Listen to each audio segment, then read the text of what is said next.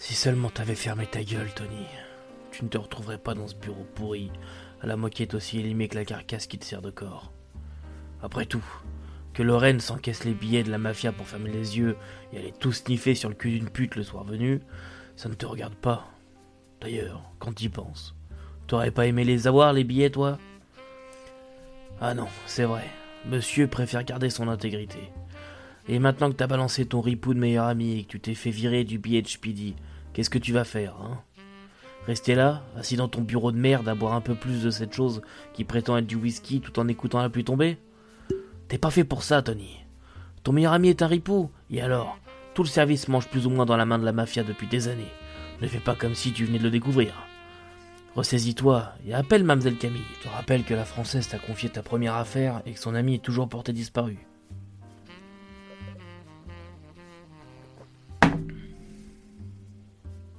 done.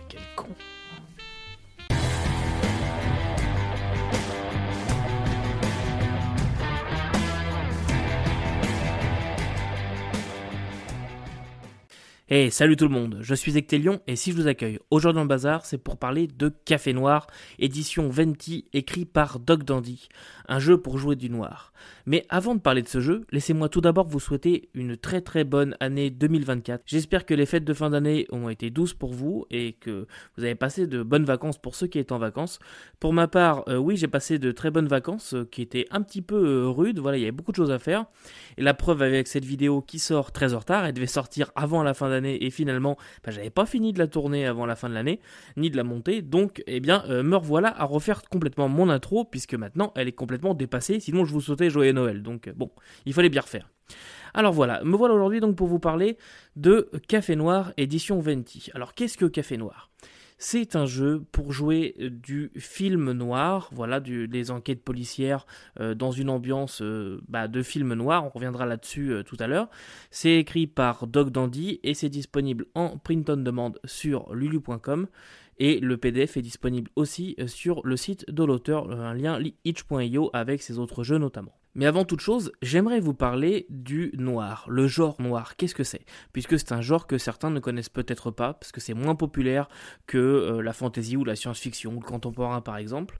Mais euh, c'est un genre qui était très populaire, notamment au cinéma, dans les années 40. Euh, Donc c'est des vieux films en noir et blanc, etc., qui sont encore pas trop mal regardables aujourd'hui. Je dois bien dire que je suis en train de me refaire une petite culture là-dessus. Ce jeu-là m'a donné envie de m'intéresser plus en avant au genre noir. C'est un genre que moi j'aime bien, qui met généralement en scène des, détectives privés, euh, euh, des, des, gens euh, de la rue qui enquêtent sur des problèmes de voisinage. Mais c'est vrai qu'on a plus souvent affaire à l'enquêteur désabusé, qui est souvent en proie à des addictions, qui a fait beaucoup d'erreurs, du genre euh, j'ai euh, perdu mes enfants, ma femme s'est barrée parce que je la trompais, maintenant je suis alcoolique, j'ai descendu un gamin lors d'une descente et maintenant été viré de la police et je prends de la drogue, enfin ce genre de truc. Euh, et ces gens-là vont généralement enquêter sur des problèmes des gens de la rue ou des problèmes du quotidien, on va dire. par exemple, une prostituée qui a été abattue, quelque chose comme ça. et en général, l'antagonisme va venir de magnats de l'immobilier, de gros patrons d'entreprise, euh, du crime local, ce genre de, choses. On est sur des enquêtes qui sont extrêmement humaines. C'est pas forcément les enquêtes les plus compliquées de l'histoire euh, de l'enquête policière, mais on est sur des histoires humaines et on met l'humain, ses problèmes en avant, en général. Alors après, il y a une grosse esthétique de film noir. Si on parlait cinéma, on parlerait beaucoup de ça. Mais il y a vraiment une esthétique qui s'est développée. Si je dois parler de choses assez populaires euh, pour évoquer l'esthétique du noir, euh, déjà, il y a la ville. La ville dans, le noir, c'est généralement important. La ville est un personnage. Euh, généralement, dans cette ville, il fait nuit et il pleut. Hein. c'est très souvent comme ça. Et euh, ouais, si je dois parler d'œuvres, euh, ben, quelque part Batman, ça me fait beaucoup penser à du noir. Alors c'est du super-héros oui, mais Gotham City en particulier, c'est vraiment une, une ville euh, tirée d'un univers noir. Ça a surtout été fait comme ça lors de la série animée des années 90, voilà par exemple, ou Tim Burton, etc. On dirait vraiment une ville euh, voilà gothique, etc. Ça fait très très euh, film noir, en tout cas je trouve moi personnellement. Sinon je pourrais aussi citer bah, Sin City, mine de rien, moi c'est comme ça que j'avais découvert le genre à l'époque avec euh, bah, les comics et aussi les films qui euh, moi je les ai vraiment adorés surtout le premier. Mais voilà il y a quand même beaucoup cette euh, comment dirais-je cette ambiance oppressive euh, mettant en scène des gens désabusés, des gens brisés, euh, le boxeur euh, qui s'est couché lors d'un match et qu'il regrette, ce genre de choses. Il y a énormément d'exemples en fait de morceaux de noir qui ont été mis dans des œuvres qui ne sont pas forcément des œuvres noires à la base. Par exemple, si vous connaissez le film Dark City, pour moi Dark City c'est un film noir bah, à 90%. Il y a le côté un petit peu science-fiction qui embarque, mais vraiment Dark City pour moi c'est un film noir. Donc voilà à peu près euh, ce qu'est ce qu'est le, genre noir et je vous euh, recommande de faire vos recherches sur internet etc.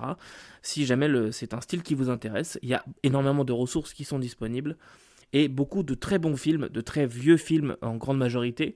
Mais si le noir et blanc ne vous effraie pas, eh bien, euh, il y a beaucoup de bons films à regarder. Maintenant que nous avons vu ce qu'est le genre noir, eh bien, je vous propose de passer tout de suite à la maquette et aux illustrations, puisque bah, je vous rappelle qu'on est là pour parler de jeux de rôle quand même.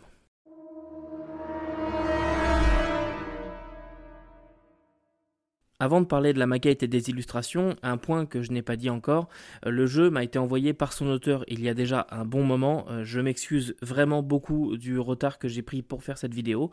Euh, ton jeu méritait une vidéo plus rapide. Je suis vraiment désolé du retard que ça a pris. mais sachez, voilà, donc l'auteur m'a envoyé son jeu, je l'ai eu gratuitement, mais ça n'affecte en aucun cas mon jugement. Je suis libre de dire ce que je veux, donc je vais dire exactement ce que je veux. Je n'ai pas de biais là-dessus.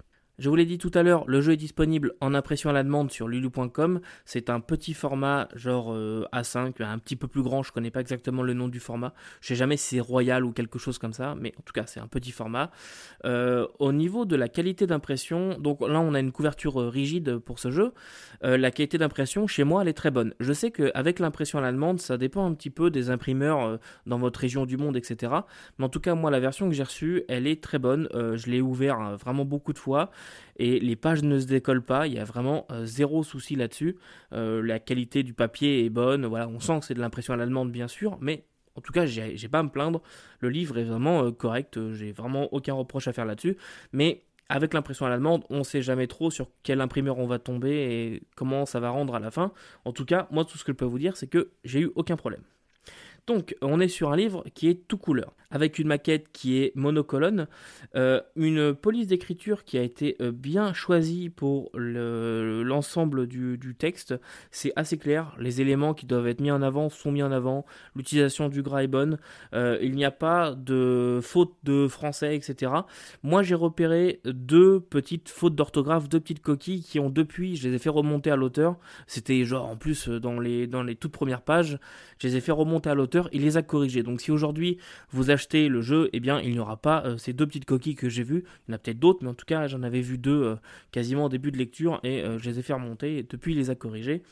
Donc, donc là-dessus, il y a franchement, c'est du très très beau travail, bien mis en avant. Il a fait la maquette lui-même et, et c'est, il a vraiment apporté un grand soin à l'ensemble.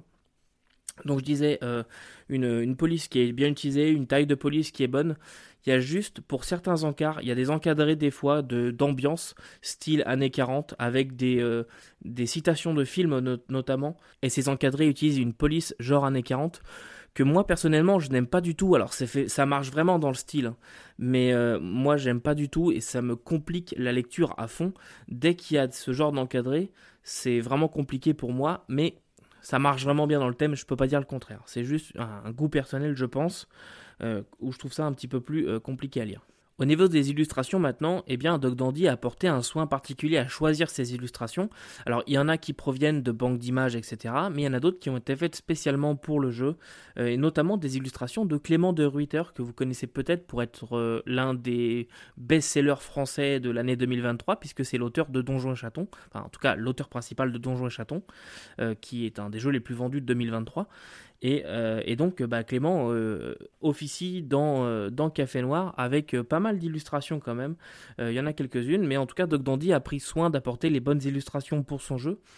Euh, et, ça, ça fait plaisir.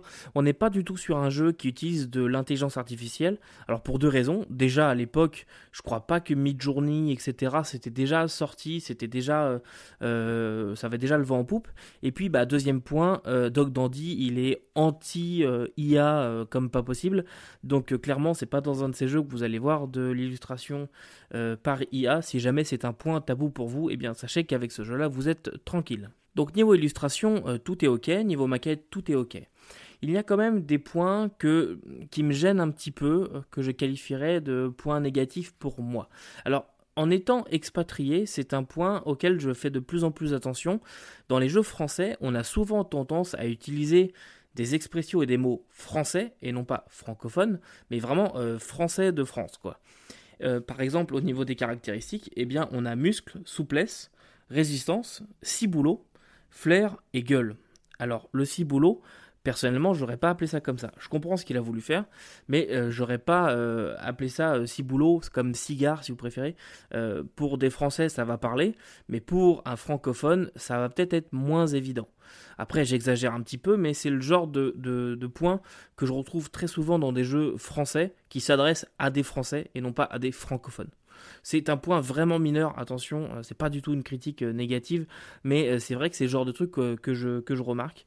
J'ai jamais entendu ciboulot, en tout cas au Québec, peut-être qu'on l'utilise, mais je l'ai jamais entendu ici. Deuxième point qui me gêne un petit peu, c'est la façon dont sont décrits les échecs critiques.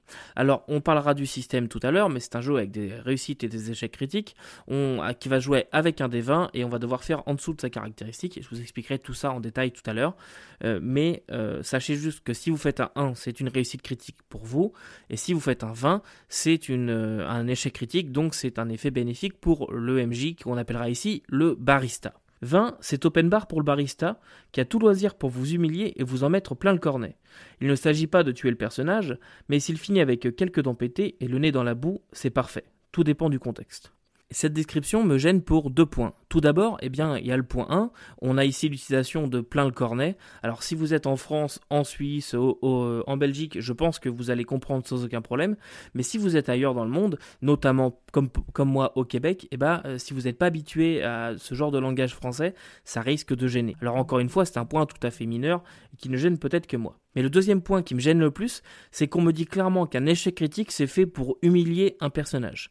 Et ça, je suis pas du tout d'accord avec ça. Pour moi, un échec critique doit être une chute en avant. On doit faire, euh, oui, échouer, mais on doit quand même faire avancer l'histoire. On ne doit pas se contenter de faire, ah bah t'as glissé et euh, t'as as de la boue plein la gueule.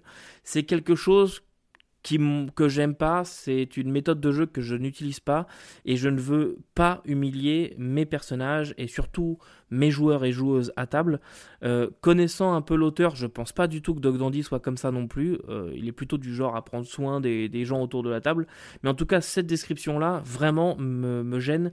Je pense que là, il y a un, échec critique sur l'intention qui a été, euh, qui a été écrite. Voilà, c'est le seul vraiment paragraphe que j'ai trouvé un peu gênant euh, et qui me vraiment qui me dérange. Et enfin, le dernier point que j'ai trouvé un petit peu euh, déroutant, c'est qu'il y a beaucoup, beaucoup, beaucoup de choses dans ce jeu. Euh, bah, tout d'abord, vous avez l'explication du noir, vous avez la création de personnages, le système, enfin bref, tout ce qu'on doit retrouver. Mais vous avez en plus un mode solo, des options de jeu, donc pour adapter les règles, l'utilisation de règles optionnelles, etc. Un mode narratif, donc on change le système pour un mode narratif. Et puis, vous pouvez aussi euh, aller créer vos settings. Vous avez toute une rubrique de conseils, en plus de deux scénarios. Un scénario euh, classique qui utilise le moteur du jeu et un scénario qui utilise le moteur narratif. Bref, vous l'avez compris, il y a beaucoup de choses. Et en fait, c'est pas vraiment un point négatif parce que c'est bien d'avoir plein de choses.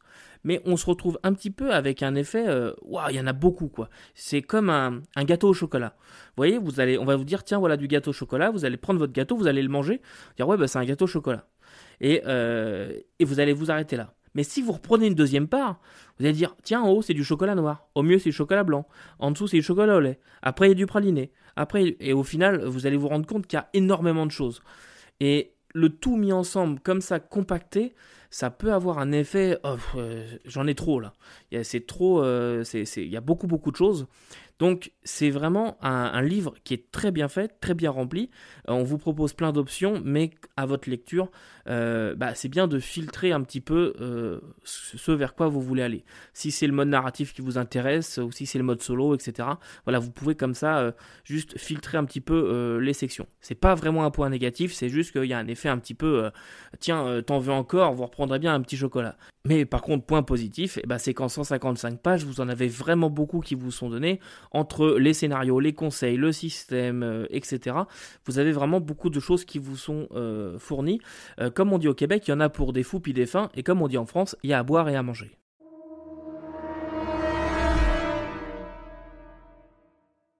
Tout ça c'est bien beau, mais maintenant parlons un petit peu système, il est temps de rouler des dés. Alors, le jeu utilise un dérivé du Macchiato Monster. Qu'est-ce que c'est? C'est un, jeu écrit par Eric Niedan, que vous pouvez retrouver euh, en print on demand aussi sur DriveThru notamment, euh, qui est le moteur de base d'ailleurs de Donjons et compagnie, pour ceux qui connaissent. Et donc Macchiato Monsters, lui, est tiré d'un autre jeu, il est tiré du Black Hack, qui est lui un jeu OSR tiré de euh, Donjons et Dragons BX, si je, me souviens bien de Black Hack. Donc on est sur un jeu qui est le hack d'un jeu, qui est le hack d'un jeu, qui est le hack d'un jeu. Ça fait beaucoup de hack.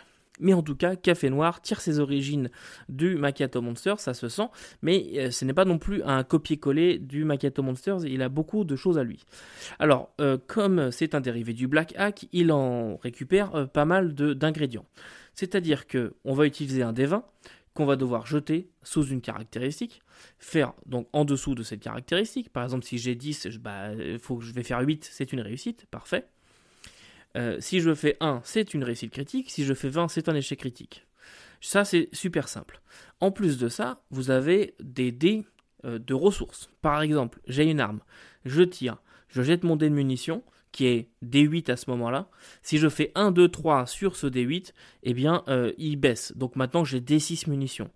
Je, je continue de jouer, je tire à nouveau, je jette mon D6, je fais 1, 2 ou 3. Maintenant, mon dé est un D4, etc., etc. Et quand j'ai plus de dés, bah voilà, D4, on, après il y en a plus, et bah j'ai plus de munitions en stock. Vous voyez le concept? Et il y a plusieurs ressources comme ça qui sont découpées. Un petit peu comme vous pouvez l'avoir pour ceux qui connaissent Cthulhuac, bah, Makato Monsters, etc. On a ces dés euh, qui diminuent en fonction de l'utilisation euh, des objets, mais pas que. Vous avez aussi des encres et des dettes notamment. Alors commençons déjà par les dettes. Par exemple, quand vous étiez plus jeune, eh bien vous avez sauvé la vie à quelqu'un dans la rue, et depuis, il vous en doit une, comme on dit dans le milieu. Eh bien, euh, quand vous allez avoir besoin de quelque chose, vous allez pouvoir vous servir d'un de ses contacts, d'une de ses dettes, aller demander à cette personne-là de remplir euh, sa dette. Donc par exemple, c'est quelqu'un qui vous en doit pas mal, vous avez D8 en dette, donc euh, la personne euh, fait ce qu'elle vous doit, ce que vous lui demandez, vous jetez le dé de dette, et si vous faites 1, 2, 3, et bien maintenant vous avez des 6. Et une fois qu'on arrive en dessous du D4, eh bien la personne considère qu'elle ne vous doit plus rien, elle a rempli euh, ses obligations, et puis eh bien c'est terminé, vous pouvez plus avoir accès à cette dette-là. Et vous avez aussi vos encres. Alors les encres sont très très importantes dans le jeu et c'est un des gros points forts du jeu je trouve. C'est le point qui doit être mis en avant puisque c'est vraiment un point qui va à fond avec le genre noir. Vos points de vie sont représentés par des points de souffle. Alors c'est pas vraiment vos points de vie, euh, c'est à la fois vos points de vie mais aussi vos points de santé mentale, etc. Quand vous allez vous faire tirer dessus, vous risquez de perdre des points de souffle quand vous voyez des scènes traumatisantes ou que votre personnage euh, est confronté à pas mal de, choses, il va perdre potentiellement des points de souffle. Ces points de souffle, vous pouvez les récupérer en dormant, vous en récupérez quelques-uns, mais c'est pas ça euh, qui va vous, faire récupérer le plus. Ce qui va vous faire récupérer le plus, ce sont vos encres. Et les encres, bah, c'est simplement des relations avec des PNJ. Donc par exemple, euh, Luigi, eh bien, il adore sa mère. Et euh, Luigi, il aime bien le dimanche aller chez maman pour manger des spaghettis. Très bien, je suis en train de faire un gros cliché là, mais c'est pas grave, hein, vous avez compris le principe. Donc euh, Luigi, le, la veille, il va se battre et perdre des points de souffle et il est quand même pas mal affaibli. Eh bien, euh, le lendemain, il va aller chez sa mère et il va aller manger des spaghettis. Il passe un moment avec ce qui lui fait du bien dans sa vie. Il, exploite son encre. Donc, on va faire des scènes de roleplay autour des encres. Et puis, c'est comme ça que vous allez pouvoir regagner le maximum de points de souffle. Et je trouve que ce concept est super intéressant. Alors ça peut donner lieu quand même à de longues scènes de roleplay, suivant les joueurs, de longues scènes de roleplay euh, qui vont être centrées autour d'un joueur, mais pourquoi pas eh bien, faire interpréter une encre par un autre euh, joueur autour de la table.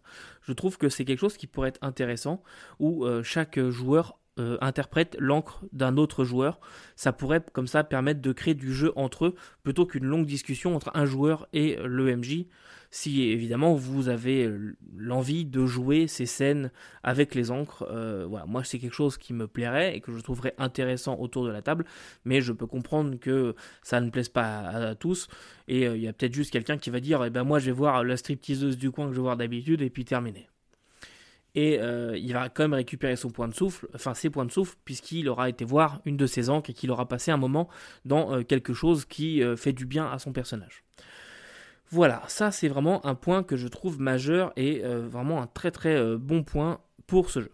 D'ailleurs, c'est pareil, hein, les dés d'encre, euh, enfin chaque encre est liée à un dé, et quand vous avez terminé votre dé, eh bien le dé s'épuise et vous n'avez plus accès à cette relation. Donc après, à vous d'imaginer ce qui s'est passé pour que cette relation s'arrête, s'épuise tout simplement. Voilà, vous n'avez plus accès à cette relation, il faudra vous en reconstruire de nouvelles il y a encore deux petits points qui me viennent en tête. Tout d'abord, la création de personnage. La création de personnage, elle est vraiment rapide. Vous avez quelques points à répartir, un peu une spécialisation à choisir qui va vous donner quelques traits.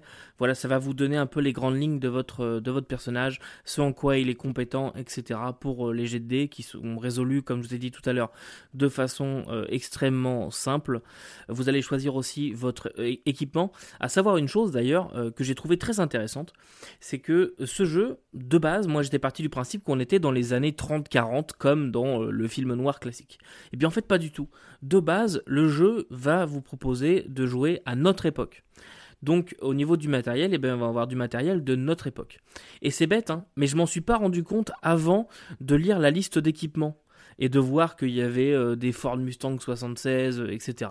Donc pas du tout quelque chose que j'imaginais euh, à, ma, à ma lecture de base, où je pensais vraiment que c'était un jeu qui allait se dérouler de base dans les années 30-40, comme le film noir. Et j'ai trouvé ça vraiment cool d'avoir ce jeu qui se passe par défaut à notre époque. Alors on peut changer ça, je vous l'explique juste après. Mais donc euh, la création de personnage, je vous disais, est très rapide. Et il y a un dernier point que je voudrais aborder sur le système, c'est euh, tout ce qui est enquête. Parce que là, vous allez vous dire, oui, c'est un jeu où on incarne des policiers ou, des, détectives, où on résout des crimes, etc. C'est assez faux en fait. Euh, c'est vrai, effectivement, majoritairement, on va résoudre des enquêtes, mais c'est pas un jeu d'enquête. C'est pas un jeu d'enquête et je dirais que c'est peut-être un petit peu euh, la, partie faible du, jeu, mais c'est à dessein. C'est pas un jeu d'enquête, c'est un jeu où on explore les personnages, les relations entre eux, etc. Donc il va y avoir une enquête qui va servir de cadre, dans euh, laquelle vos personnages vont interagir, trouver des indices, etc. On va avoir un dé d'enquête notamment qui va servir à résoudre tout ça, mais il n'y a pas de mécanique d'enquête à proprement parler. On, est vraiment plus sur euh, la réflexion que vont avoir les joueurs entre eux, etc. Et vraiment tout le système vous pousse à développer l'interaction entre les euh, personnages et à explorer euh, bah, leurs différentes facettes, leur côté sombre, leur côté lumineux, les PNJ qu'ils ont autour d'eux, etc. Donc si vous cherchez un jeu d'enquête pur et dur, genre un Toulouse Gameshow, c'est pas vraiment le jeu pour vous, je dirais c'est vraiment un jeu euh, d'enquête, oui, mais surtout euh, qui va explorer les personnages comme le fait en fait euh, bah, un film noir, hein, tout simplement, ou un roman noir. J'aimerais maintenant vous parler des options qui sont fournies avec le jeu pour l'adapter à vos envies. Il y a pas mal d'options pour rendre le jeu un petit peu plus mortel, parce que c'est pas un jeu qui est foncièrement mortel, on a beaucoup de possibilités de s'en sortir, mais euh, on peut le rendre plus mortel si on veut, on peut le rendre un peu plus dur, un peu plus doux, euh, on peut adapter certains, certains points, et j'ai trouvé ça très bien, puisque c'est aussi couplé à une mécanique pour créer votre cadre de jeu, votre ville en gros. On peut tout d'abord choisir la période. On en a deux qui sont proposés. Donc on va revenir dans le passé, donc comme je vous disais, années 30, années 40, etc. Ou bien on va carrément se déplacer dans un univers plus cyberpunk. Et faut pas se mentir, le cyberpunk, ça emprunte quand même vachement noir au niveau de ses thèmes. Alors oui, les thèmes sont traités différemment, mais on retrouve tout de même ces puissants qui écrasent les petits, euh, la mendicité, les, côtés sombres, la, la pornographie, la prostitution, enfin voilà, ce genre de choses, euh, les dépendances, euh, voilà. le, cyberpunk emprunte quand même beaucoup au noir et euh, eh bien vous avez la possibilité euh, de prendre le jeu euh, Café Noir et de créer votre ville ou d'en récupérer une déjà faite comme Night City pour faire votre, votre jeu noir cyberpunk à vous. Et dedans on vous dit bah voilà si vous voulez faire tel thème utilisez telle et telle option de règle qui collerait mieux avec l'ambiance que vous voulez donner je trouve ça vraiment cool parce qu'on n'est pas juste lâché comme ça dans la nature. Ça nous donne un, on va dire une route à suivre. Moi, ça nous aiguille sur euh, les choses qu'on pourrait choisir. Donc ça, c'est vraiment très cool. Il y a beaucoup euh, d'options comme ça. Ou alors l'utilisation de dons optionnels. Voilà, ce, genre de truc si on veut un peu plus de complexité pour les personnages. Euh, ensuite, on a une bonne grosse partie aide pour le barista. Donc je rappelle que le barista, c'est le MJ. Et d'ailleurs, les joueurs sont appelés les durs à cuire. Euh, un nom que je n'aime pas beaucoup d'ailleurs, mais ça c'est vraiment une, histoire de goût personnel. Euh, mais le barista a à sa disposition beaucoup d'aides de jeu qui peuvent vraiment euh, l'aider lors des parties on va être sur d'une base des générateurs, donc des générateurs d'intrigues, des générateurs de noms, etc., qui vont vous aider à mettre en scène la partie, ou juste un événement, voilà, qu'est-ce qui va se passer, on est en train de jouer en total impro, on jette un des 20, boum, il se passe ça, crac, le scénario commence. Euh, on va avoir voilà, ce genre d'aide pour euh, la partie, et c'est très cool, notamment euh, le générateur de noms, c'est vraiment très très bien. Et nous allons notamment avoir des conseils eh bien, pour mettre en scène le noir. Donc voilà, beaucoup d'options, euh, de bons conseils. En plus là-dessus, vous rajoutez le mode solo si c'est votre, truc. Et en plus, un mode narratif si vous aimez jouer sans, sans de dés, etc., juste en, narration partagée. Euh, tout euh, vous est fourni dedans. Comme je vous ai dit, c'est un vrai gâteau au chocolat, mais avec plein de couches de chocolat différents.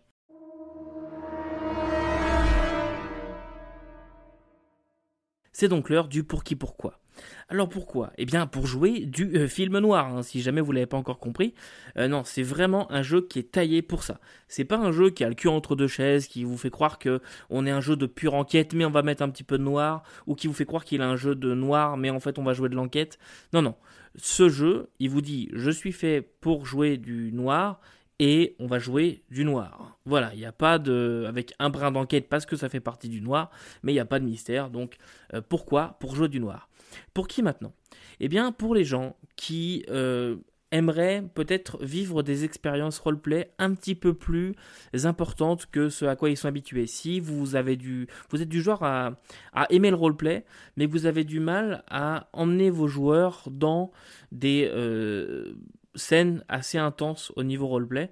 Euh, si jamais vos joueurs ont un peu de mal avec, ce, concept-là, mais qu'ils aimeraient en savoir plus, qu'il n'y a pas de réticence non plus et que vous voulez essayer, eh bien, je pense que c'est un jeu qui est très bien pour ça, euh, pour provoquer des scènes euh, assez intenses au niveau roleplay, notamment parce que bah y a les encres ou les personnages entre eux, ce, ce genre de choses. Et c'est vrai que l'utilisation des encres pour moi c'est vraiment le point fort puisque on va pouvoir déclencher pas mal de scènes avec ça. Il n'y a pas que ça, hein, mais en tout cas pour moi c'est vraiment un gros point fort. Donc euh, pourquoi euh, Pour qui, pardon? Pour des gens qui aimeraient bien pousser un petit peu plus le roleplay, pour des gens qui aimeraient jouer du film noir ou découvrir ce genre tout simplement, et euh, je dirais des gens qui aiment l'enquête, mais qui reste quand même des enquêtes assez light. Je pense qu'on pourrait faire des enquêtes compliquées, ça après c'est au MJ de, de créer les choses qu'il a envie de créer, mais euh, qui n'ont pas envie de s'embêter avec des mécaniques lourdes d'enquête, etc., qui veulent euh, y aller un peu plus cool, tout en étant euh, vraiment axé sur les relations entre les personnages. c'est un jeu dans lequel il va y avoir de l'action quand même, on a des échanges de coups de feu, etc., on a un système de combat, mais si vous voulez faire vraiment du, gros combat pendant, des heures et des heures, des échanges de tirs, etc. pendant des heures, c'est pas vraiment le jeu fait pour vous. Là, on est sur des échanges de coups de feu et de, bastons qui vont être assez rapides, assez dangereux aussi, puisque vos points de souffle eh bien, vont, vont tomber rapidement. Votre personnage n'est pas forcément mort quand il arrive à la fin de son souffle, sauf si bah, quelqu'un passe à côté et lui tire une balle en pleine tête. Ce serait un peu salaud de faire ça. Euh, mais euh, voilà, si vous voulez jouer quelque chose d'un petit peu plus humain, un petit peu plus, euh, je dirais, resserré en termes à la fois de cadre et aussi, bah, voilà, resserré sur les relations entre les gens. Par contre, attention, si jamais vous n'êtes pas bien en ce moment, que vous avez des tendances à la dépression, euh, ce genre de choses, euh, eh bien, c'est un jeu que je, ne vous, que je ne vous conseillerais pas pour l'instant. Attendez d'aller mieux parce qu'on aborde des thèmes qui peuvent être très difficiles. Euh, on aborde la maltraitance, on aborde bah, le fait d'être une femme battue, par exemple, la dépendance, ce genre de choses. Ça peut être des thèmes qui, qui viennent heurter alors, soit vous voulez essayer et vous prévenez le, MJ qui pourra faire un scénario un peu plus light, mais si jamais vous embarquez dans une partie sans savoir du tout ce qui va se passer, attendez-vous à ce que les, thèmes soient quand même assez durs. Hein. On n'est pas dans un, dans un jeu qui, veut vraiment feel good non plus. On est dans un jeu qui est assez, euh, assez mature et qui peut faire assez mal si vous n'allez pas bien. Je sais que ça peut paraître un petit peu étrange comme recommandation, mais eh bien, euh, je vous la fais quand même.